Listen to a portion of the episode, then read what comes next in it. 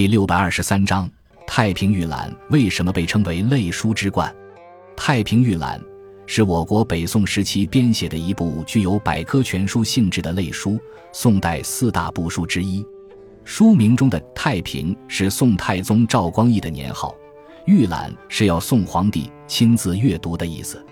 它是宋太宗命理等十三人编纂的。开始于宋太宗太平兴国二年（公元977年），完成于太平兴国八年（公元984年），用时七年。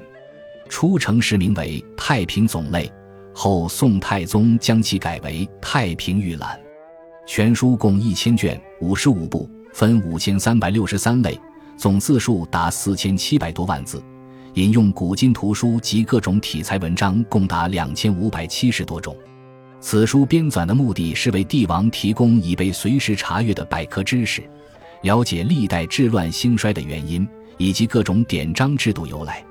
《太平御览》一书中不仅是对各种实物有所记载，还保留了大量的古书资料，其中好多是今天已经失传的。